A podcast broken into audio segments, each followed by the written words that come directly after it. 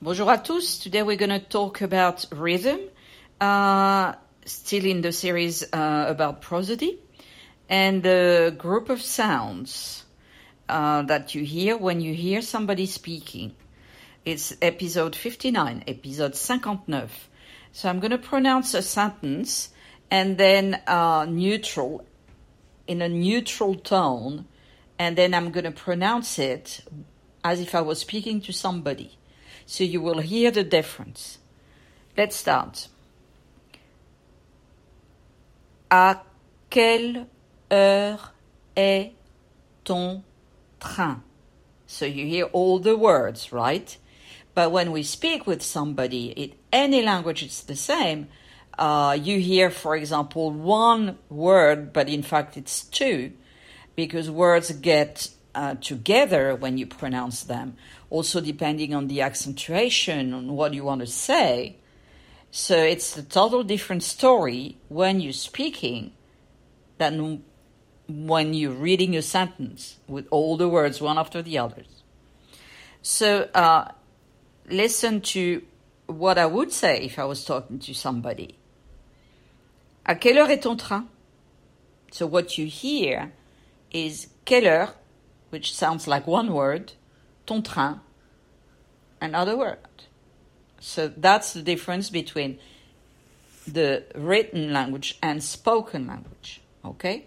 We breathe, uh, we make a pause between two words, for example, if we want to insist, and uh, that makes the result a total different thing from what is written. Okay?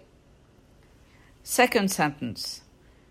J'ai habité au Pérou trois ans.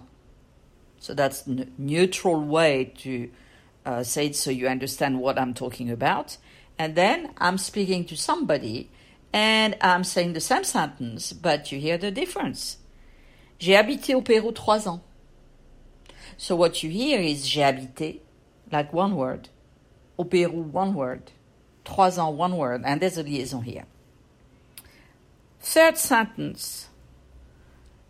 Il voyage tous les ans dans un pays étranger. So you hear all the sentence and all the words in the sentence, and then listen to me if I'm speaking to you, and I'm saying, il voyage tous les ans dans un pays étranger. Il voyage du basically you don't hear il, okay? You hear voyage because it's important. Tous les ans, like one word. Dans un, liaison, so dans un, it becomes one word or one sound uh, with two syllables. Pays étranger, like, you know, it's again uh, like one word. So train and send me uh, three sentences like I did, saying it in a neutral way, and then trying to say it as if you were speaking to me. Okay? That's your uh, assignment for this uh, episode. All right. I hope to hear you.